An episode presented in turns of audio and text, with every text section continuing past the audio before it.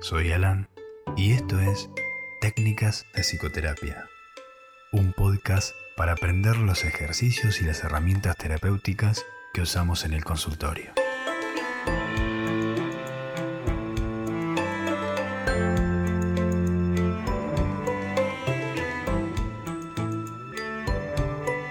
Bienvenidos.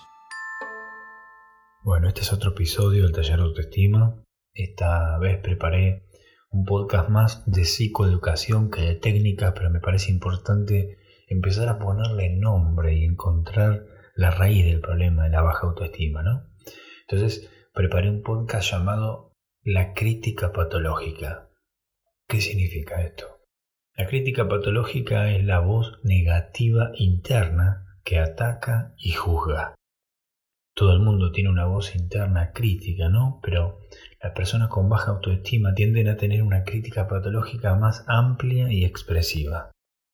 La crítica te acusa de las cosas que te salen mal, te compara con los demás, con sus logros y capacidades y siempre te pone a vos en desventaja. La crítica fija estándares de perfección imposibles y luego te castiga ante el mínimo error. La crítica mantiene un registro de tus fracasos, pero nunca te recuerda tus logros. La crítica tiene un guion que describe cómo tenés que vivir y te tacha de desaprobado si no cumplís las reglas. La crítica te pide que seas el mejor, y si no sos el mejor, no sos nadie. Te dice cosas como estúpido, incompetente, feo, egoísta, débil, y te hace creer que todo eso es verdad. La crítica lee la mente de tus amigos y te convence de que están aburridos, cansados, desanimados o disgustados con vos y eso es por tu culpa. La crítica exagera tus debilidades insistiendo en que vos siempre decís cosas estúpidas o siempre arruinás una relación o nunca terminás nada a tiempo aunque nos referimos a la crítica en femenino, no tiene un sexo determinado. Su voz crítica se puede parecer a la de tu mamá, tu papá o a tu propia voz. Recordemos que toda voz interna, en algún momento de nuestras vidas, fue una voz que vino de afuera. Lo primero y más importante que tenemos que saber sobre tu crítica patológica es que por más distorsionados y falsos que sean los ataques, siempre te los crees cuando tu crítica dice, ay Dios, qué tarado que soy, este juicio te parece totalmente verdadero. Una crítica intensa es enormemente tóxica. Es más venenosa para tu salud psicológica que casi cualquier trauma o pérdida. ¿Y eso por qué? Porque no importa tanto qué percibís o qué crítica patológica crees, sino el daño está en que te comportás como si eso fuese verdad. Ahí es donde se genera un daño a la autoestima de manera constante. Vamos a hablar un poquito sobre el origen de la crítica. La crítica nace durante tu experiencia de socialización más temprana, a manos de tus padres. Durante toda tu infancia, tus padres te enseñan qué conductas son aceptables, cuáles son peligrosas, cuáles son moralmente inaceptables, cuáles son buenas y cuáles causan enojo. Hacen esto abrazándote y premiándote por la conducta correcta y castigándote por las conductas peligrosas, malas o molestas. Un nenito al que su padre le da un cachetazo o lo reta, siente muy intensamente que eso no es aprobado por el padre. Es, por unos instantes, una mala persona. Consciente o inconscientemente, el nenito sabe que sus padres son la fuente de todo su sustento físico y emocional. Si fuera objeto de rechazo o marginación por su familia, moriría. La aprobación paterna es, por lo tanto, cuestión de vida o muerte para el niño. La experiencia de ser malo puede sentirse muy profunda, porque el ser malo conlleva el terrible riesgo de perder todo el apoyo.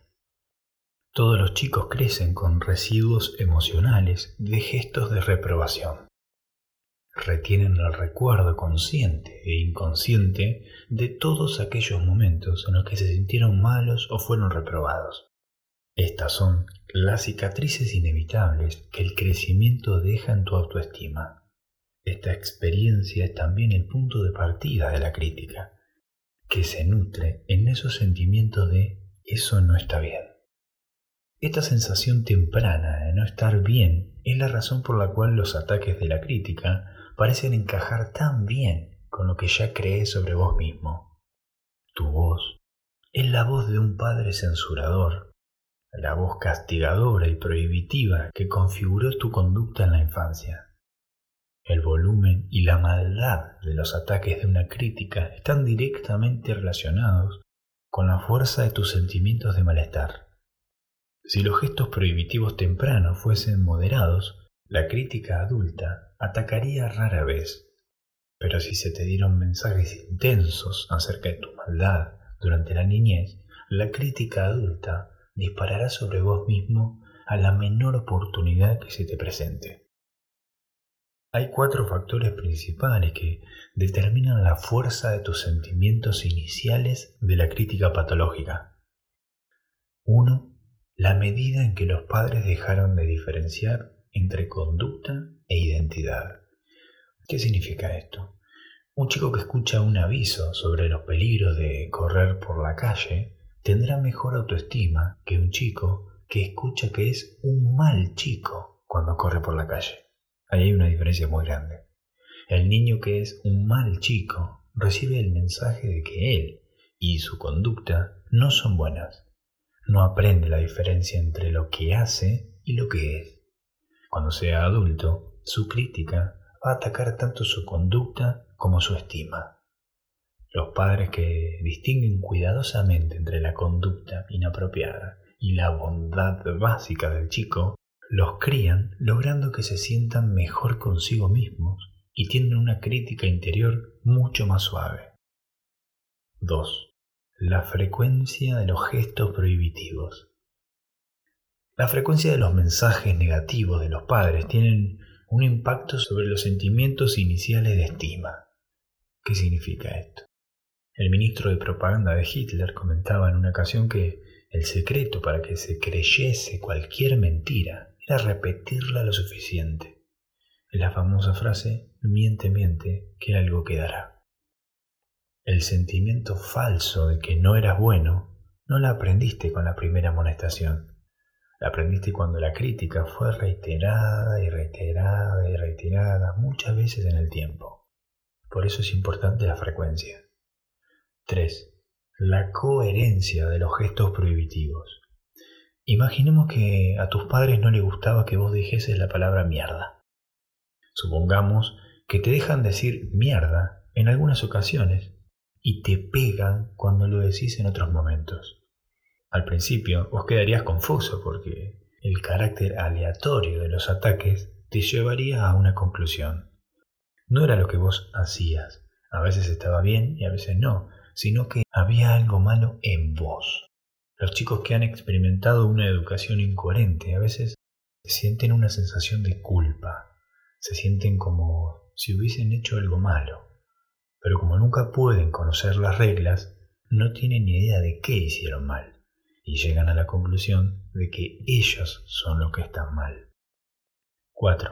La frecuencia con que los gestos prohibitivos estuvieron vinculados al enojo o al rechazo paterno. ¿Qué significa esto? Los chicos pueden tolerar una buena dosis de crítica sin experimentar una considerable lesión en su sentido de estima personal.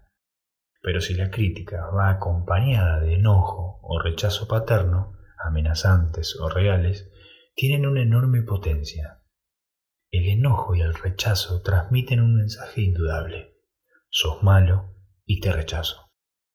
Como esto, como vimos al principio, es lo más terrible que puede oír un chico, con toda seguridad lo va a recordar. Mucho tiempo después de concluido el incidente, el chico retiene la fuerte impresión de su maldad y la crítica patológica va a utilizar esa sensación de maldad para castigarte psicológicamente y maltratarte en la edad adulta. Para conseguir controlar la crítica patológica, primero tenemos que ser capaz de escucharla. En el próximo episodio del taller vamos a aprender a cazar la crítica, cómo tus afirmaciones de autocrítica pueden reforzarse positiva o negativamente. Bueno, eso es todo por hoy. Te espero pronto en el próximo episodio del taller.